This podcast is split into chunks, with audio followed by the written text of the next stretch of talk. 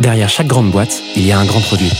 Derrière chaque grand produit, il y a des gens talentueux, passionnés et ambitieux. Oh, that's music to my ears. On les appelle Product Manager, CPO ou Product Leader. Oh, yes, yes. Quel que soit leur titre, ils ont tous la même mission. Devenir la clé de voûte de leur entreprise à la croisée du design, du business et de la tech pour créer les futurs produits indispensables de demain. Well, that's excellent.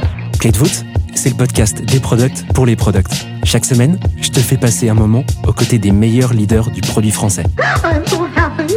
Avec une mission, te livrer tous leurs secrets, méthodes et apprentissages pour devenir toi aussi la clé de voûte de ton entreprise. You know what? I like that idea. Ce podcast est rendu possible par Stellar, un accompagnement que j'ai lancé pour aider les products qui veulent propulser leur carrière. Oh, what's gonna happen to me? Que tu réfléchisses à ta prochaine aventure ou que tu veuilles décupler ta progression, notre équipe et nos mentors sont à tes côtés et t'accompagnent à travers des programmes sur mesure. There'll be no more distractions. Viens les découvrir sur wearestellar.io ou via le lien en description de l'épisode.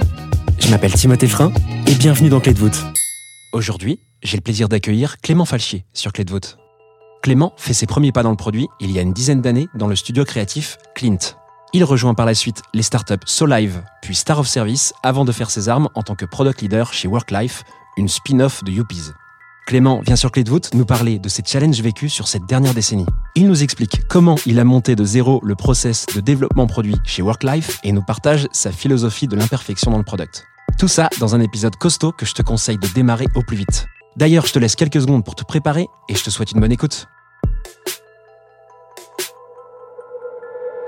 Salut Clément, comment tu vas? Salut Timothée, merci. Merci pour l'invitation, ça va Ouais, Et toi? je t'en prie, ouais, ça va super bien, merci beaucoup, je suis ravi de t'accueillir. Plaisir partagé. Toi Clément, tu es actuellement dans une boîte qui s'appelle Worklife, tu es VP Product, Yes. mais c'est pas du tout ta première expérience. Tu as commencé comment et c'était quoi les c'est quoi les grandes étapes qui t'ont amené euh, jusqu'ici chez Worklife? Ouais, j'ai une petite dizaine d'années d'expérience euh, derrière moi. Euh, j'ai commencé en tant que chef de projet dans une agence créative qui s'appelle Clint, une super agence, où j'ai fait mes armes en tant que project management sur des grands comptes consumer, euh, Pernod Ricard, Burger King ou le Paris Saint-Germain et bossé avec d'autres agences euh, de communication euh, parisiennes. Et euh, c'était une super expérience, ma première expérience en, pour travailler à la fois avec euh, des designers, des développeurs et, et- et des clients.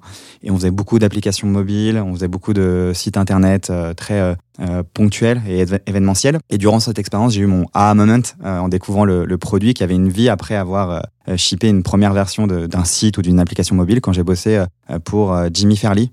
Donc, on a développé leur application in-store pour leur permettre aux vendeurs d'aller plus vite, de prendre les informations des clients et d'être liés à leur, à leur stock. Et je me suis dit, c'est ça que je veux faire. Je veux euh, bosser sur un, un produit et le, le faire évoluer, comprendre les besoins et, et être à, à long terme et plus à court terme avec des clients qui voulaient des sites super à très peu, euh, très peu de budget et dans un temps euh, timing très très court. Donc Jimmy Fairley, c'est le déclencheur pour toi quoi. Ouais, c'est le déclencheur et j'ai bossé avec le, le, le CEO. euh, ils avaient quelques boutiques et maintenant, je crois qu'ils en ont plein maintenant, donc, euh, donc ça, ça a évolué. Je sais plus s'ils utilisent, euh, je sais pas s'ils utilisent encore notre, notre solution, mais c'était un, un premier, euh, la lumière euh, que, que j'ai vu dans le produit. Et, euh, et après ça, j'ai voulu faire que ça et euh, j'ai été contacté par SoLive, un outil de social engagement à destination de l'industrie du sport. Donc une boîte très pré-market fit. Euh, j'ai été le deuxième salarié. Hmm. Et euh, bah, boîte pré-market fit, tu dois tout faire. Euh, tu vas faire du produit, du product design, euh, du sales, de la compte management. Et euh, pour pitcher un peu euh, ce que c'est Solive, parce que euh, c'était super intéressant, c'était euh, comment on donnait aux clubs et aux ayants droit un outil pour pouvoir communiquer ce qui se passe sur les terrains. Et donc on avait des clients comme le Paris Saint-Germain, Manchester City, Audi pendant les 24 heures du Mans. Et euh, c'était important pour eux de créer de l'inventaire média euh, en publiant sur leurs réseaux sociaux ce qui se passe en live et qu'ils puissent après le, le vendre euh, à leurs sponsors. Donc imaginons Mbappé marque un but, le community manager peut générer une image avec la tête de Mbappé, le hashtag du match et pousser ça en différentes langues sur tous leurs réseaux sociaux de Weibo, Instagram, Facebook. Et tu vois, sur avec le Paris Saint-Germain, parfois on atteignait des, des reach à 60 millions de personnes. Énorme. Et donc ça, ça a de la valeur pour eux et ils vont voir Nike en disant, bah, si vous voulez la petite, la petite virgule Nike sur, les, sur la tête de Mbappé, bah, il faut, faut mettre de l'argent en plus dans le contrat et avec le fair play financier. Et donc ils avaient, ils avaient besoin de, de créer des nouveaux euh, canaux de revenus. Et, euh, et moi, je suis arrivé, on avait un client, le Paris Saint-Germain. Et quand je suis parti au bout d'un an et demi, c'était une quarantaine de clients et une dizaine de sports développés. Donc tu étais premier PM chez Solive. Ouais, voilà. Et, et donc, euh, pareil, ils avaient outsourcé leur développement de MVP, donc on a dû recruter des devs et tout faire en interne. Et, euh, et c'était ultra euh, stressant parce qu'en fait, on bossait sur un produit en live et on pouvait pas se, on pouvait pas se foirer. Pas se louper, quoi. Ouais, on avait l'équipe de France de football quand ils font l'Euro en France et le premier match, on s'aperçoit qu'il y a 10 minutes avant qu'il y avait des bugs et il fallait, euh, fallait Ça, un peu. Ça, et, et donc il y avait les sy- systèmes d'astreinte aussi parce que tu as beaucoup d'événements qui se passent le week-end ou le soir et donc il fallait être sûr que, que, que tout fonctionne. euh, donc euh, c'était ultra intéressant. J'ai fait ça pendant un an et demi. euh, c'était très. Euh, B2B SaaS, on va dire, euh, mais du coup, pas beaucoup de volume, pas beaucoup de data. Et euh, à un moment, été pingé par Star of Service, une grosse marketplace de, de services où tu peux trouver euh, à la fois du plombier, un avocat ou une babysitter, euh, limite. Et, et je suis allé là-bas parce qu'ils avaient fait une belle levée, belle scale-up. Euh, C'était la hype des marketplaces. Donc, il y avait les Airbnb, Uber. Et moi, je voulais me confronter à ce problème-là, de la marketplace. euh, C'est quelle année, ça, euh, Star of Service? Euh, C'est euh, c'est 2017, 2018. 2017-2018, ok. Et Ouais. c'était quoi une belle levée euh, à l'époque euh, C'était euh, c'était 15 millions. Tu sais, j'en parle comme si c'était la, la dernière décennie, c'est le dernier siècle. Quand les, quand les boîtes levaient des fonds. Ouais, ça, ça, Ça, on a arrêté en 2023.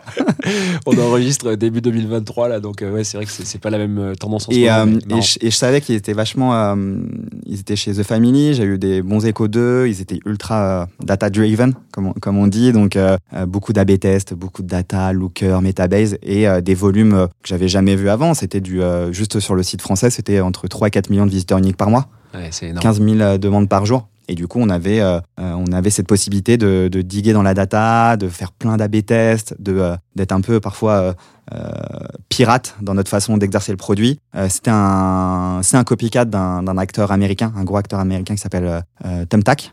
Mmh. Et du coup, pareil, j'ai appris euh, chez Star of Service que euh, bah, fallait pas réinventer la roue. Parfois, il y a des boîtes, euh, ils ont fait une page de, de login, ils ont 50 développeurs, euh, euh, 10 PM, euh, 10 designers. Euh, Il y a un moment, euh, concentre-toi sur ce qui est important pour toi, ton marché et ton produit, sur des trucs basiques de setting de compte, de login. Il y des gars, ils ont déjà fait ça, tu prends, tu copies, et comment tu peux avancer vite. Donc, euh, ça m'a, c'est pour ça que je les ai rejoints. Il y avait aussi une partie internationale, donc à bosser avec des gens en Inde, aux US, un peu partout. Et ils avaient aussi une équipe de, dirigeants qui venaient de, PayPal, de Just Eat. Donc c'était aussi pour moi de, de level up. Euh, Jolie de- référence, ouais. Ouais, dans, dans, dans, dans le produit et comment faire du produit. Et tu arrives à quel stade euh, chez euh, euh, Star of Service L'équipe produit est déjà bien constituée ou, ou c'est tout petit? Ils recrutent un, ils recrutent un CPO et le CPO monte, sa, monte son équipe. Ok, donc, euh, t'es le premier PM après le CPO Ouais, exactement. Et, et le CPO venait d'arriver euh, peut-être six mois avant. Avant, Ok. c'était les, les, les fondeurs qui faisaient le, le produit. Donc tu as vraiment connu des environnements euh, quasi entre, enfin, très entrepreneuriaux finalement, euh, puisque c'est des équipes quand même qui sont pas très très grosses, avec un CPO qui est pas forcément les mains euh, dans le cambouis. Alors un peu j'imagine quand il arrive, mais très vite en fait. euh, il part sur des sujets beaucoup plus orga, vision, etc. Moi, j'aime bien cette ambiance-là. Ouais. Euh, je ne sais pas si je me vois dans une boîte à 1000 personnes ou t'es un numéro. Moi, j'aime bien être ouais, pré- au tout départ. J'aime tout départ, j'ai- j'aime bien. Ok, donc Star of Service, tu restes combien de temps là-bas? Deux ans et demi. Et euh, la personne qui m'a recruté chez Star of Service euh, part chez Youpies, une marketplace de service à la personne, euh, euh, très euh, numéro un en Europe euh, sur cinq verticales comme le babysitting, les aides ménagères, etc.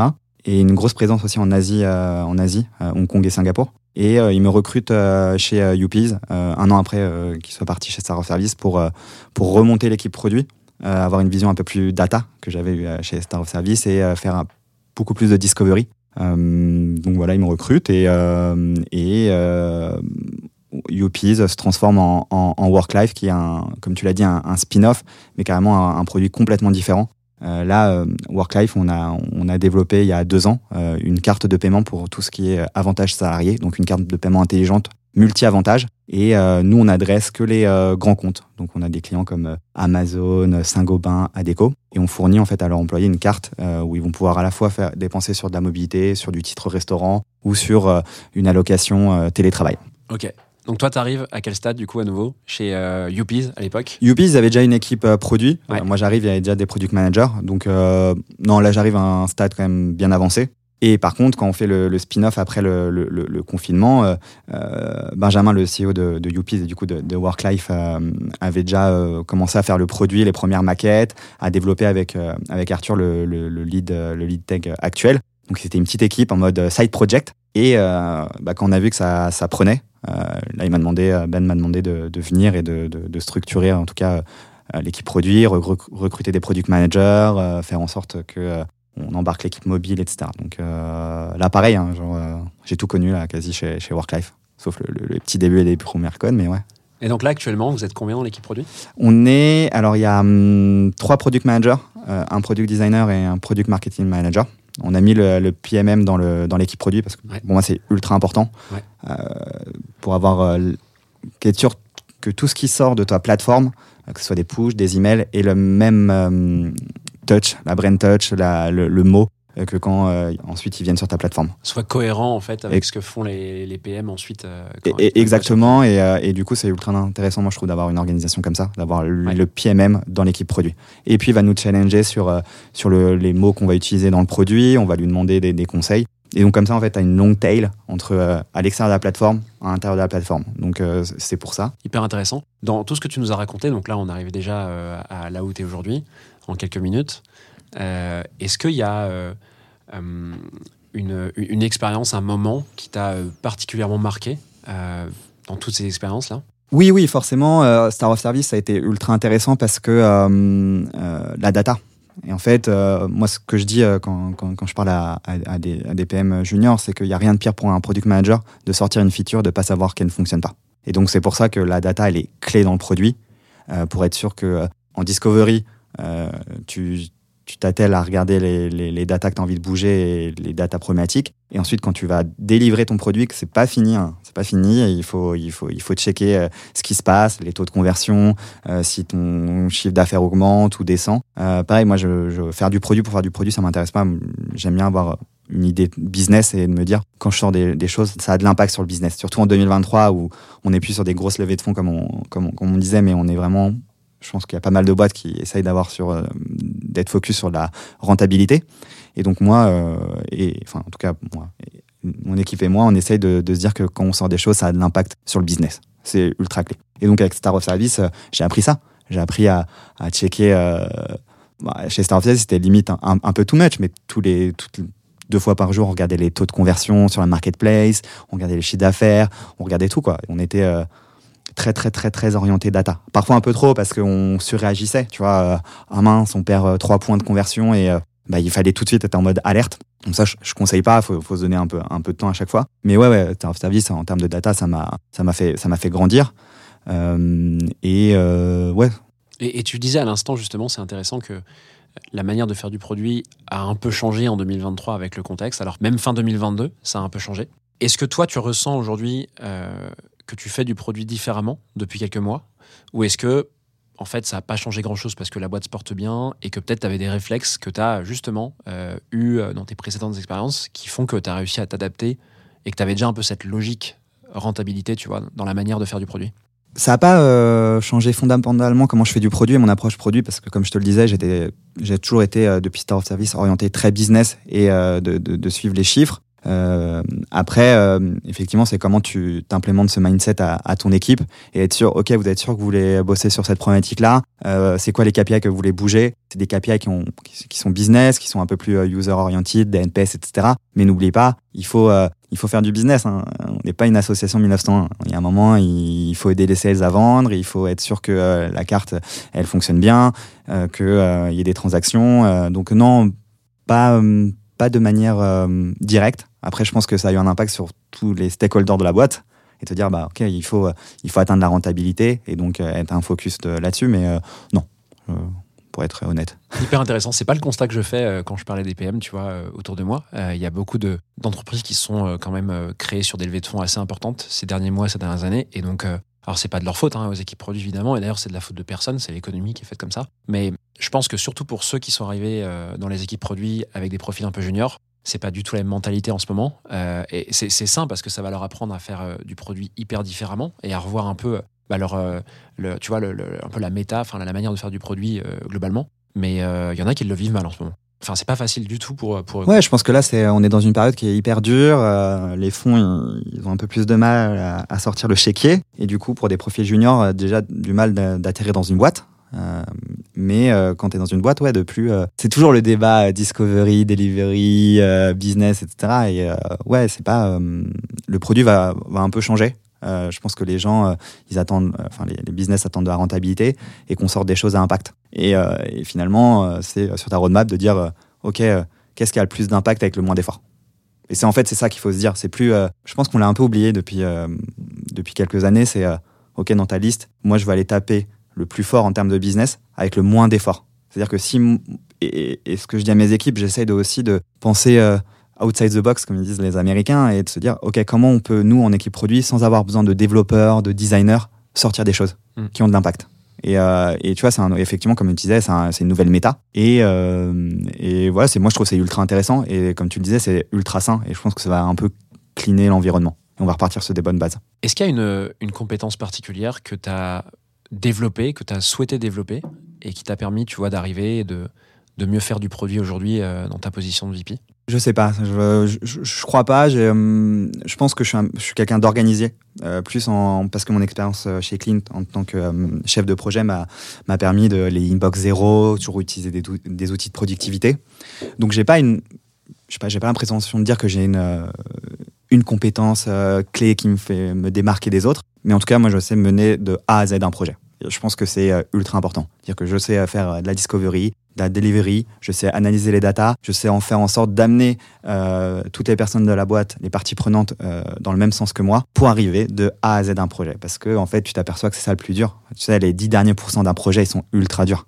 Et, euh, et je le vois parfois avec mes équipes quand ils bossent sur un projet, à la fin, tu vois que c'est la résilience de comment tu arrives à les 10 derniers, les 10 derniers pourcentages d'un projet, c'est tout le temps une galère. Vous vous démoralisez pas si vous êtes dans, dans ce cas-là et que vous écoutez le podcast, il faut juste être résilient. Si vous avez besoin de quelqu'un qui est pas disponible, c'est le prendre par le, par le col et le faire venir avec vous et le- l'enfermer dans une pièce et être sûr qu'à la fin vous avez vos réponses et, et vous êtes débloqué. Mais, euh, mais ouais, du coup, euh, ouais, je pense qu'en termes de gestion de projet, je suis assez bon. On, on veut séquestrer personne, hein, parce que là, on a l'impression que tu veux séquestrer les gens pour faire du produit. Mais tu vois, euh, j'ai j'ai, euh, j'ai séquestré, euh, c'est drôle, euh, mon, mon CEO, parce qu'on a un outil qui s'appelle Braze, où on fait toute notre, notre, notre partie marketing, donc product marketing, marketing, et on avait des soucis parce qu'on on refaisait l'activation, de, le, le flow d'activation des emails, des push notifs, et on était bloqué avec une de, ma- une de mes PM, Camille, était, était bloquée. Je fais, en fait, il n'y a qu'une seule personne qui peut nous débloquer, c'est Sergio. Donc tu sais quoi? On va le prendre par le col, on va le mettre dans une salle de réunion et on bougera pas de la salle tant qu'on n'aura pas euh, finalisé ça. Et donc on a fait ça, euh, je crois, il y a trois jours. Et voilà, il faut, il faut, euh, faut avoir cette grinta là, peur, quoi. Vous faites peur chez Worklife. non, mais il faut avoir cette, cette grinta et, et c'est ça aussi au produit, c'est comment tu es à la fois curieux, comment tu es à la fois bon dans la communication, mais comment tu vas aussi au, comment tu vas au bout de ton projet. Parce que c'est trop facile quand un projet il shift et de te dire ok mais oui mais c'est pas ma faute. Euh, oui mais un tel était pas disponible. Il m'a il m'a pas répondu sur Slack. Non ça c'est des excuses. Ah, tu prends quelqu'un tu dis voilà moi j'ai besoin de toi. C'est blo bloqueur. Comment on fait pour me débloquer? Et voilà c'est comment tu vas au bout de ton projet. Dans toutes les expériences que tu viens de nous décrire, que ce soit euh, chez Worklife, UPS du coup, euh, Star of Service, peut-être Solive ou avant, est-ce que il y a des difficultés que tu vois euh, qui sont très spécifiques aux PM un peu plus juniors que toi Euh, Tu vois, des sujets sur lesquels tu les vois un peu galérer et tu penses que euh, ce serait sympa de, de le dire en fait publiquement, tu vois, sur le podcast, que bah, sur ces, ces- points-là en particulier, il faut faire gaffe. Alors moi, quand je rencontre des, PM qui veulent se, il y a des reconversions, le, ce qui me frappe, c'est qu'ils sont toujours en mode ouais, mais je, je suis pas technique, je sais pas coder. Et moi, je mais peu importe, on, s'en fout. Pour moi, quand je recrute quelqu'un euh, dans mon équipe, je veux pas qu'il code, je, limite qu'il ait plus une impétence en design et en, UI que en dev, Euh, parce que ça, ça s'apprend et c'est en côtoyant les, développeurs. Donc, premièrement, euh, ne vous mettez pas la pression sur ça. Ça, vous allez apprendre, vous, avez, vous allez monter en compétences. Et moi, je demande pas au, product manager de, développer et je demande pas aux développeurs de faire du product management. Vous, ce qui est important, c'est que le product amène le business côté tech et que le tech parle comme. euh, moi, je dis à mes techs euh, de me parler comme si j'étais un enfant de 5 ans sur des problématiques.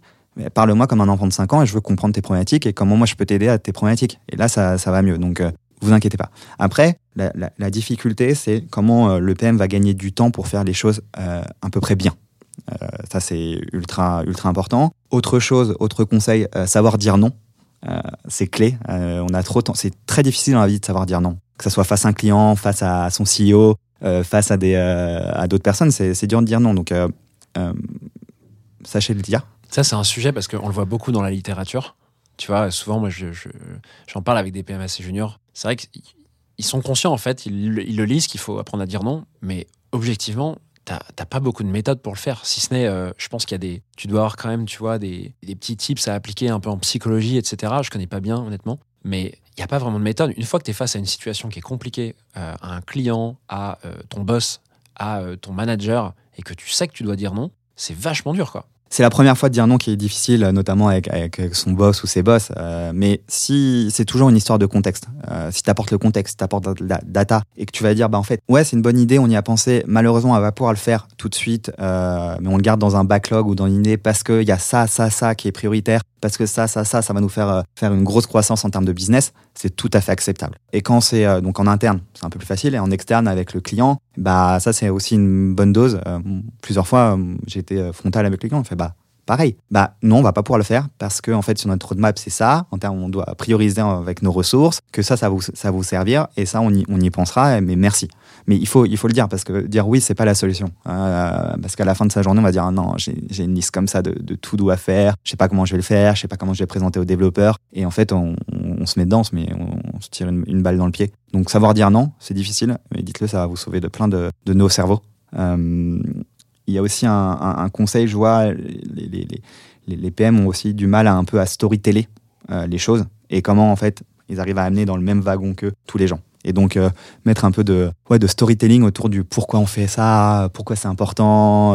voilà, c'est vendre aussi ses idées. C'est clé dans le, dans le métier de, de product. De, de- de- pouvoir faire ça. Donc, euh, c'est des conseils et euh, des difficultés. Parfois, les PM, ils n'arrivent pas à, à vendre ça en mode bah, on va faire ça parce qu'on a dit ça. Non, on va faire ça parce qu'il y a une histoire derrière, parce qu'il y y a ce client-là et ce client-là, il va nous rapporter euh, tant de cartes et puis il y aura des transactions et puis c'est cool. Euh, donc il faut, il faut amener ça, il faut amener euh, d'être vivant. Le métier de produit, il est trop cool parce qu'en fait, on est au milieu de tout- toutes les autres parties. On connaît tout le produit, on connaît le côté business, côté aussi tech, design. Et c'est comment on vend ça, comment on vend du vivant. On- C'est une matière vivante, donc, euh, donc euh, voilà. Et, euh, et le dernier point, c'est euh, être euh, en tant que PM, c'est être euh, user-facing, c'est-à-dire aller à la rencontre des clients ou des prospects. Euh, ça, c'est un truc euh, basique qu'on lit dans tous les 50 milliards de livres qui ont été sortis en produit les dernières années, mais ça peut être effrayant.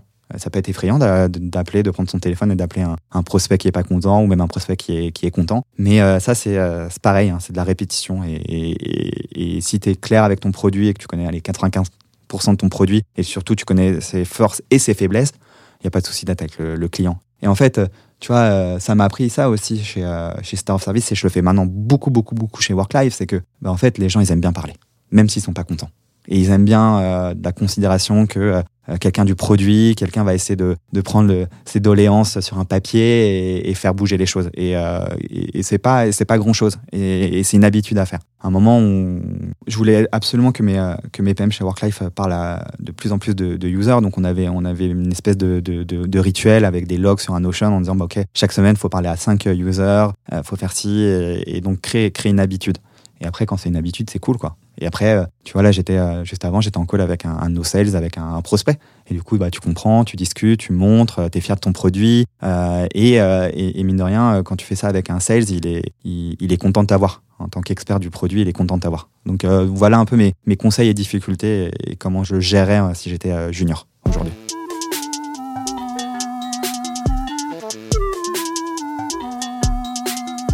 Merci beaucoup pour ce que tu viens de nous dire sur, euh, sur tout ce que tu as fait depuis euh, tes débuts dans le produit.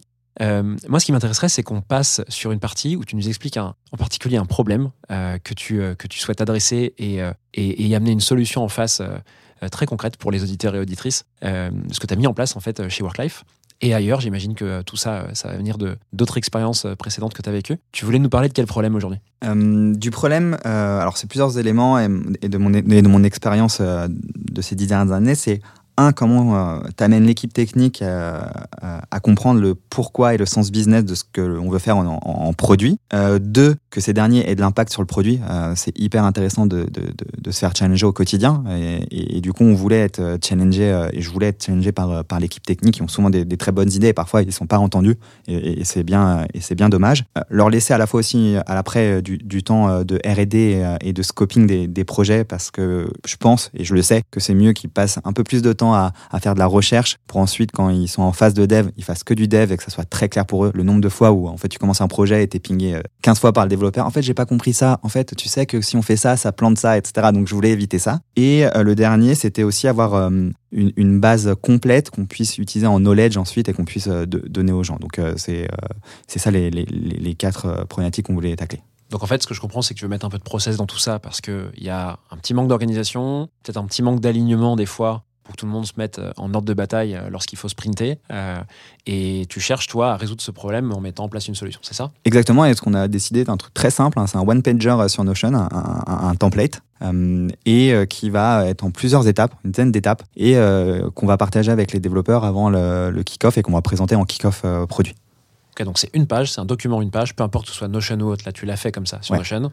Il y a une dizaine de rubriques, c'est ça Exactement. Ok, et donc euh, bah, trop cool si tu peux euh, nous en parler euh, de ces étapes. On va essayer de pas être trop brouillon parce que là vous n'avez pas auditeur et auditrice le visuel devant vous, mais Clément m'a proposé de vous donner le template vierge pour voir un peu à quoi ça ressemble. Donc je vais le glisser directement via un lien dans la description de l'épisode.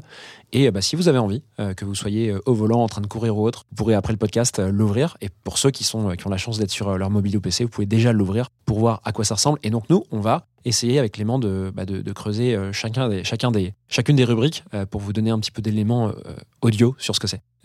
Et bah ouais, écoute Clément, let's go.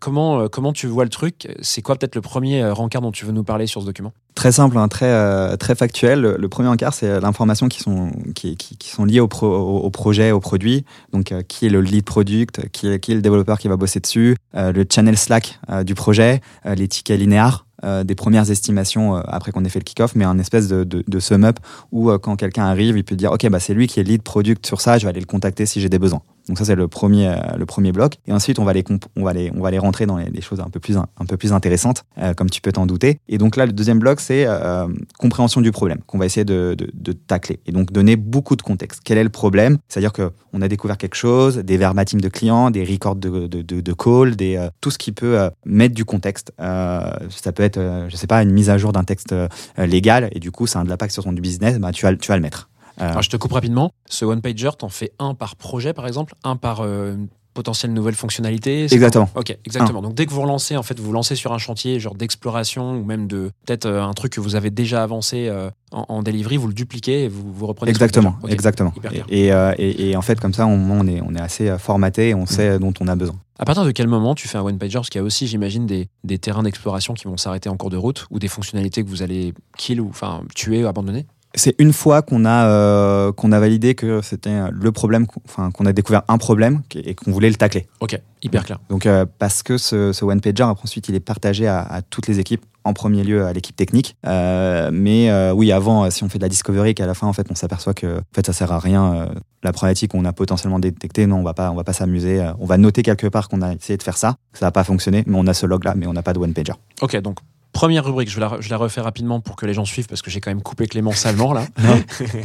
donc le premier point, c'est euh, un peu un résumé de tout ce que vous avez en termes de données, euh, euh, des, des gens qui sont impliqués dessus, etc. Deuxième point, tu m'as dit, c'était compréhension du problème, Voilà. des verbatims, tout ce qui peut euh, donner du contexte, parce que ça va être hyper clé, comme je disais, euh, de donner ce contexte-là aux, aux développeurs. Ouais. Je suis persuadé qu'un développeur est bien meilleur quand il sait euh, sur quoi et pourquoi il va, il va bosser, en fait, que euh, bah, de manière générale, quand tu sais pourquoi tu vas bosser et pourquoi tu le fais, tu es bien meilleur que juste, pour un développeur, il doit pas que pisser du code. hein. Je veux dire, euh, il doit comprendre l'enjeu business et pour qui il s'adresse. Donc c'est ultra clé. Ensuite, la troisième rubrique, on va être sur pourquoi on veut résoudre ce problème. Donc là, c'est de, de- de vraiment faire de mettre en avant, en exergue le fameux pourquoi au produit, le, le why.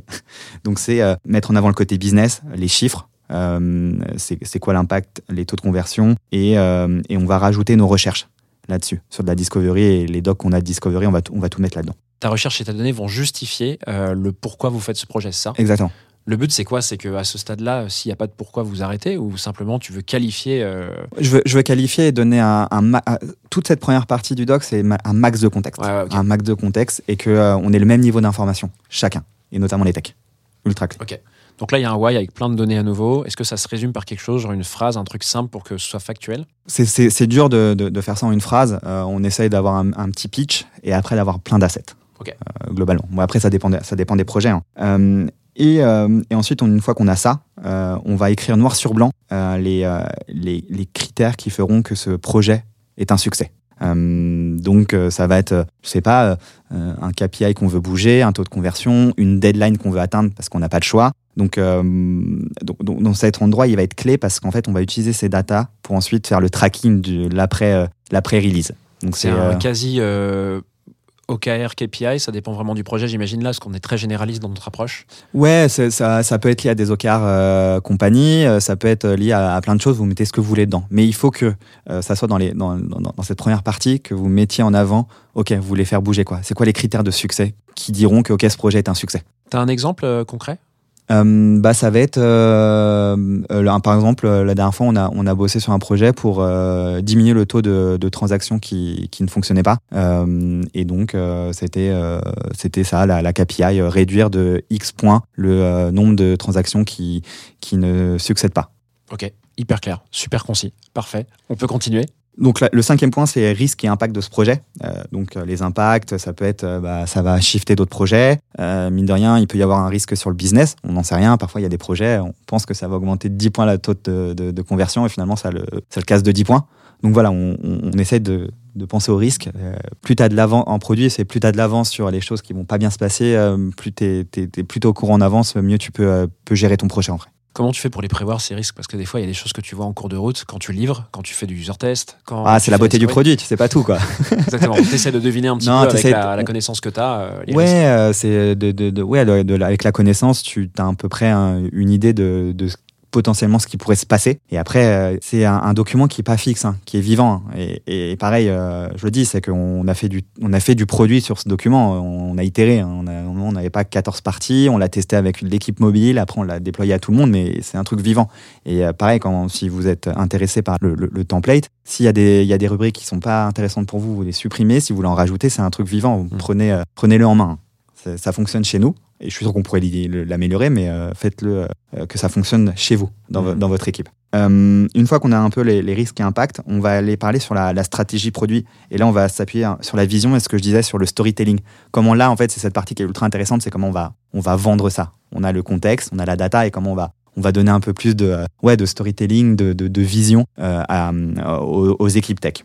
Ok, donc ça, c'est la vision pour l'interne. On ne parle pas là de vision ou de, Ouais. de- de- comment dire, euh, de dialogue marketing ou commercial Non. pour les, pour les users, les utilisateurs ou clients. Non, c'est comment tu vas euh, ouais, euh, vendre ça Embarquer. et embarquer les gens et, et, et vendre un peu de rêve. tu vois, Ça, c'est et- hyper cool. C'est vrai que c'est quelque chose que- qui est peu documenté, j'ai l'impression, dans les boîtes. On a souvent euh, toute la doc très technique avec, avec ouais, bah, vision, strat, roadmap, US, etc. Mais, mais cette partie-là, je ne la vois pas souvent. Ouais, on va essayer de se baser sur nos value propositions et de se dire, bah, ok, voilà, pourquoi ça rentre dedans et pourquoi on le fait et, pourquoi on sait que ça va avoir de l'impact de nos clients, comment ils vont être contents. Donc, il c'est, cette partie est ultra importante pour, embarquer les gens. Et, et ça, ça se, se- ça se manifeste par quoi dans cette partie? C'est pareil, c'est des phrases des... Ouais, c'est des phrases et, euh, et quand, quand ça va être pitché par les PM, euh, j'espère qu'ils donnent du sourire et en fait, tu vois, c'est de donner envie de bosser euh, aux développeurs sur ce projet-là. Euh, c'est clé et de, de faire comprendre le, pourquoi. Et est-ce que euh, pour les gens, par exemple, qui s'inspiraient un peu de ce document, est-ce qu'ils mettent par exemple une vidéo, tu vois, de, quelqu'un de l'équipe produit euh, d'un PM euh, Ça donne pas plus d'énergie que des phrases euh, à ce stade, tu vois, pour, euh, pour réfléchir, pour, pour embarquer les gens? Ouais, ouais, ça, ça- ça peut être une, une très bonne idée. Après, tu vois, ce document-là, euh, on, on le, on le prépare en, en avance, on le donne en avance et on organise un meeting de kick-off avec toutes les parties prenantes. Donc c'est pour ça, euh, ça je, je l'ai peut-être pas expliqué en intro, c'est que ce document, il doit être euh, lu avant le meeting et il doit être euh, assimilé. Et, euh, et ensuite, il y a une présentation. Et c'est à ce moment-là que le PM, moi, je la- je l'attends. Et de se dire, OK, comment il, il va arriver à vendre à, à- à- aux, stakeholders du, du- du projet euh, ce, pro, ce projet-là. Hmm, C'est une super manière de documenter en fait toute la, tout le process euh, Ouais. euh, et, et- et l'amont en fait de- de- du chantier que vous voulez mener. Quoi. Et, et comme je disais, ce document-là, après, il va nous servir en faisant les, euh, le la knowledge base. On va, on va pas tout mettre, mais il y est pour euh, les Redis notes, euh, pour euh, dire ok, bah comment fonctionne euh, cette feature-là. On va se prendre une bonne partie de ça et on va le mettre dans des documents. Mais c'est la, première, euh, nous, c'est notre première base. Après, on va les piocher et, euh, et après, si des, euh, des sales, euh, des account managers, ils sont un peu plus intéressés à comment on, pense le produit et comment ça a été fait, ils peuvent, c'est disponible pour tout le monde euh, à travers la boîte. Trop bien. Donc là, strat, produit euh, Vision. et euh, vision dans cette partie. Ensuite, c'est quoi la, la prochaine étape? Là, on va en fait faire euh, montrer les, les, les designs, les, les Figma. Euh, et ça, pareil, euh, je le dis, nous, on a, on a du mobile, on a du back-end, du front-end. Et nous, on invite tout le monde au même rendez-vous parce que, pareil, c'est hyper important que bah, le back-end qui va coder quelque chose, il comprenne comment ça va se traduire en mobile. Tu vois, et, et c'est pour ça que quand il y a plein de projets, on présente tout. Et donc ça, c'est les Figma, c'est les prototypes, c'est les, petites démos. Donc on fait cette partie-là et on met, on, met ça et c'est très, euh, très parlant et visuel. Comme ça, pareil, c'est du contexte. Et ok, tu vas développer cette feature, elle va ressembler à ça euh, côté user et c'est cool. Et ensuite, on va passer euh, à la partie euh, un peu moins fun, c'est la partie euh, requirement. Donc là, on va rentrer dans le détail de chaque page qu'on va vouloir développer. Donc le scope, les, différentes interactions, le flow, quand je clique sur un bouton, qu'est-ce que ça fait, et mettre les acceptance criteria dedans. Comme ça, après, on va pouvoir tester avec notre équipe QA et on va même aller un peu plus loin, on va mettre les wordings définitifs dans cette page. Donc c'est plein de petites sections par page, par flow. Donc là, on va vraiment rentrer dans le détail et donner toute l'information aux développeurs. Donc là, tu arrives à un niveau très granulaire en fait de ce que vous allez faire d'un point de vue tech. Yes. Ok, euh, jusqu'où tu vas là-dessus? Tu vas pas mettre les, les user stories une par une quand même si? Tu, tu mets, tu mets Si on, tout- ouais, on, tu mets tout dedans? Ouais, on, détaille comme ça. En fait, on se dit, euh, ok, bon, il sait euh, ce bouton, il fait quoi, il va où, et comme ça, en fait, le développeur, il a le détail, et, et- et c'est pour ça qu'on le donne en amont ce document, bien en amont. Comme ça, il peut aussi nous challenger sur ça. Et ensuite, une fois que tu as ça, Une fois, il y a, une fois qu'il y a ça, il y a une partie qui est euh, documentation technique. Donc, ça peut être la documentation qui est. euh, on a de la documentation technique parce que ce, ce projet, c'est une itération d'un autre projet. Donc, on va aller chercher des choses. Ou c'est euh, euh, lié à des API. Tu vois, par exemple, euh, nous, chez Worklife, on est le, le seul acteur à être euh, connecté à Île-de-France Mobilité. Et donc, ça va être des documents de, de PDF de, de l'API de Île-de-France de Mobilité. Tu vois, donc, on, on- on- on donne ça. sportif. Ouais. Et euh, euh, après, euh, partie ultra intéressante, c'est qu'il y a une partie euh, Q&A. Donc on va mettre un tableau dans Notion et les gens doivent remplir. On essaye, on essaie à, pousser à ce que les, gens remplissent en amont du meeting des questions. qui, et comme ça, on va pouvoir en fait. en fait, on s'est aperçu que quand tu fais des, meetings, les gens ils sont un peu trop timides ou ils ont peut-être pas l'idée. tout de suite, tu te manges des meetings d'une heure et demie et ouais, t'as pas, pas réfléchi à la feature, t'as pas réfléchi à ta question et tu vas pas la poser. Donc là, en fait, c'est pour ça qu'on le donne en amont. Et après, on a une liste de questions qu'on va passer. On va faire, bah, ok, euh, Johnny, t'as une question euh, de- et euh, on va essayer d'y répondre. Ça peut être des trucs de, de challenge, donc de ah en fait le design, je pense qu'il faut pas le faire comme ça. Et ça peut être une, ça peut être aussi des choses en mode bah en fait ça peut être un bloqueur parce que si on touche à ça, il peut y avoir un impact à, à droite ou à gauche. Donc euh, comme ça en fait on, on- il y a une, c'est une discussion, c'est, c'est créer une discussion tout simplement. Donc n'importe quelle personne de l'équipe euh, sur ce meet qui va participer à ce meeting, donc là ça peut être les techs, même les- j'imagine les sales, etc., peut poser des questions en amont sur le document Ouais. euh, en fonction de, des personnes qui participent ouais. à ce. Après, c'est ce meeting de kick-off, c'est- c'est- c'est principalement product et équipe tech. Ouais. Donc l'équipe tech, c'est avec mobile, back-end, front-end, QA et product marketing. Donc c'est globalement ça. Hyper clair. Super. Et euh, donc voilà, après ça, ça, ça crée cette, cette discussion et, et c'est très cool. Euh, et euh, ensuite, les deux derniers points, ça va être l'implication pour les autres équipes. Euh, Est-ce qu'il y avoir un nouveau process interne pour le customer support? Est-ce qu'il y avoir un nouveau process pour les sales? Est-ce que ça va être euh, des choses? Donc on essaie de pareil de lister. Parfois on n'a on pas toutes les informations, mais c'est pareil, c'est important de, de penser aux autres équipes. Moi j'ai vu dans mon expérience, on a souvent tendance à dire ok, on fait le produit, on fonce. Tu sors un truc et t'as pas prévenu les gens. Pas de transition en fait. Donc les gens, Ouais. c'est hyper dur pour eux parce que tu les sors un peu de leur zone, tu dis ah encore un truc à faire. Exactement, ou euh, t'as un truc trop con, mais ça m'est arrivé à plein de fois où en mode, euh, bah, je sortais une feature, j'étais trop fier et je sais pas, le, le- le support ou le la compte manager il était en live, il rafraîchit la page et la, la page elle a changé en live. Waouh. Ouais, ça, c'est m'arrive plusieurs fois. Ça, et les gars, ils, bah ouais, vous avez raison de, de- vous, avez, vous avez raison de m'engueuler. Ouais, j'ai pas fait mon taf de prévenir en amont. euh. Bon, parfois sur, des features qui sont importantes, maintenant, on essaie d'être meilleur et bon, parfois on fait des, euh, tu vois, là on a on a rebossé la partie login page et on, l'a fait un peu en secret en side project parce qu'on bah, c'était un truc très simple et là on a on a voulu faire un truc un peu plus sexy avec les value proposition. On l'a fait en mode euh, soum soum euh, euh, l'équipe produit. On l'a sorti, on a dit rien à personne et on parce que j'aime bien les, petits, euh, j'appelle ça des features bonbons, tu vois, des trucs où il n'y a pas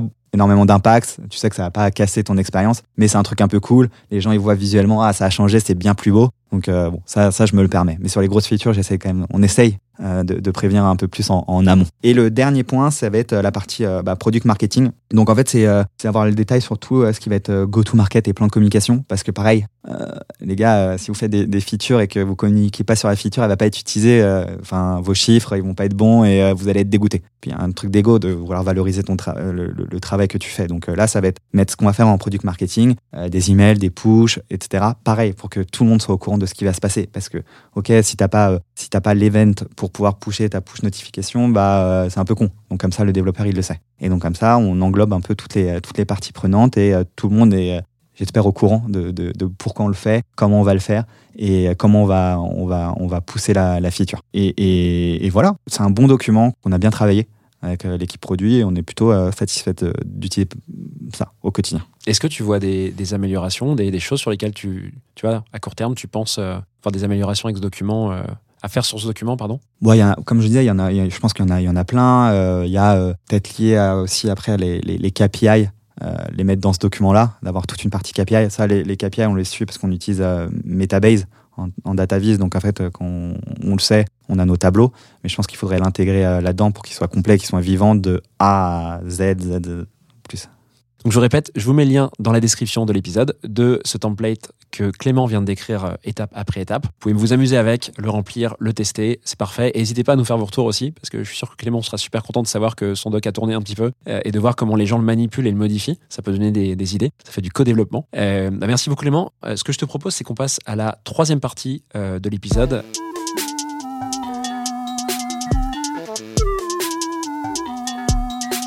Pour cette partie, je sais qu'il y a un sujet qui tient un petit peu à cœur, qu'on avait euh, préparé un petit peu avant le- l'enregistrement. On va faire une discussion là-dessus qui est, un petit peu plus divertissante pour, euh, pour les auditeurs et auditrices. Euh, Il s'agit de quoi exactement comme sujet? Donc ce que tu dis là, c'est que c'était pas divertissant les, euh, le, le one-pager de Product Documentation. Là, tu te, tu te tires une balle tout seul. Moi, j'ai rien dit, j'ai rien insinué. Euh, non, non, c'est euh, le deuil de la perfection dans le produit. Et, et en fait, ça vient. J'ai écouté récemment un podcast de Lena Situation avec Pierre Ninet et ils en parlaient et je trouve ça ultra intéressant. Je l'ai écouté sur, sur mon scooter, ne reproduisez pas ça, mais je l'ai écouté. Je me suis dit, ah, c'est c'est ça en fait. J'arrivais pas à, à mettre les mots dessus, le, le deuil de la perfection dans le produit. Qu'est-ce que Euh, tu veux dire par là? C'est quoi le deuil de la perfection dans le produit? Et ben en fait, euh, en fait, l'ego du product manager de vouloir faire la- le, le produit parfait. En fait, ça n'arrive jamais. Et euh, et et l'expectation versus réalité, un peu comme le Instagram versus réalité. Euh, et, euh, et en fait, tu mets tellement de euh, d'énergie, d'ego dans ton produit quand il sort. En fait, bah t'es un peu euh, t'es un peu déçu ou tu te dis ah je je le voyais pas comme ça et ça arrivé plein de fois, plein plein de fois. Et, euh, et pour donner un exemple, maintenant je je force mon product designer à, à, faire du, du- design avec de la vraie data. Euh, tu sais, euh, enfin, c'était une mode de mettre du Lorraine Milsoon où euh, tu mets, une liste de gens où c'est John Doe, John Doe, John, Doe, où les statuts sont différents. Et en fait, quand tu passes en prod, mais en fait, il s'appelle pas John Doe, ton client, il s'appelle euh, Marie-Claire euh, de la euh, Roche-sur-Yon. Et du coup, ça casse ton tableau. En fait, le rendu, il est, il est, il est pas bon. Donc, c'est pour ça que, euh, tu vois, je, je pousse là-dedans. Ok, mets-moi de la vraie data, des vrais noms de, de, de, de nos clients pour voir comment ça fait, différents statuts. Et, euh, et, et pareil, il y, a, y a vraiment un équilibre à avoir. Et moi, après, j'ai- un biais parce que j'ai beaucoup été sur des, des, des startups assez early. Et du coup, tu as toujours cette histoire de vi- vitesse versus euh, qualité. Et euh, même si tu lis euh, des exemples qui disent ah on peut faire de la vitesse avec de la qualité, moi, moi j'y crois pas quoi. Et après c'est un, un choix et c'est un, un balancier. Et c'est à quel niveau de, de, de produit que tu es, d'entreprise, tu vas mettre, tu vas décaler ton balancier vers, vers la qualité. Mais si tu es de la qualité, ça va prendre plus de temps. Et, donc je pense que c'est aussi un, un mindset de se dire ok bah je vais faire un produit, il sera pas parfait, mais je vais tendre à ce que il soit bien, déjà très bien. C'est cool, hein. c'est déjà, déjà cool hein, si, vous arrivez à faire ça. Mais, euh, mais, euh, mais ouais, moi je trouve que c'est euh, intéressant. Et donc j'ai une approche en me disant, ok, bah, je, vais, je vais faire un, bon produit, mais je pourrais pas avoir le truc parfait. Je pourrais pas euh, couvrir euh, 100%, 50% des cas. C'est- pas possible. Et tu vois, c'est dans le, dans le métier de produit, c'est ça. C'est Moi parfois, avec Worklife, même si j'étais le premier product manager, et ben là, je pense que je connais pas 100% du produit parce qu'il y a tellement de choses, ça, évolue. Il y a mon équipe qui, euh, qui bosse dessus. Et, euh, et je trouve que le métier de produit, c'est comment tu fais pour connaître 95% de ton produit, mais tu connaîtrais pas 100%. Et donc, je fais le deuil aussi de ça, le deuil de la perfection, de tout connaître.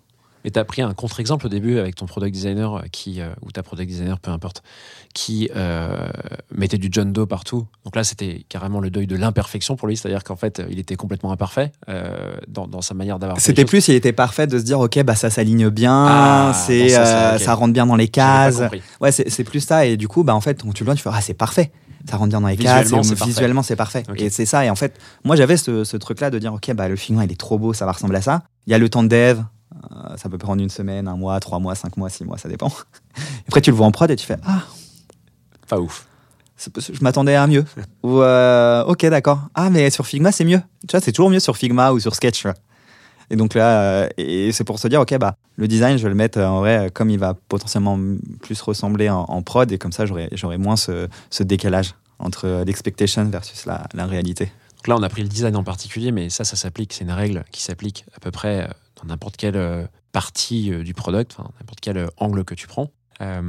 Comment tu fais, toi, pour être sûr qu'en fait, justement, alors, il faut pas aller dans la perfection, mais que tu as le, minimum nécessaire pour avoir un truc qui va avoir un rendu sans trop de gourer? En gros, c'est encore un Pareto là-dessus, à mon avis, la règle. Comment tu fais pour avoir les fameux 80% quoi? Hmm, me faire challenge.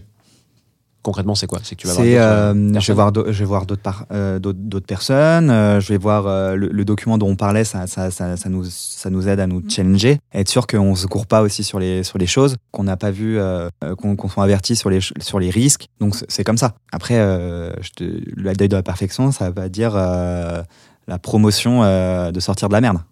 c'est pas, pas du tout. C'est de se dire, ok, bah t'as effectivement la, le, Pareto. Et, euh, et, et tu vois, en vrai, euh, même des boîtes où il y a je sais pas combien de, de, personnes où tu penses qu'ils sont parfaits, ça n'existe pas. Tu vois, l'iPhone, tu as déjà essayé d'écouter une fois ton, un voicemail que tu as reçu sur iPhone. C'est une galère ou le clavier de l'iPhone. Moi, je préférais 100 fois le clavier d'un- Blackberry.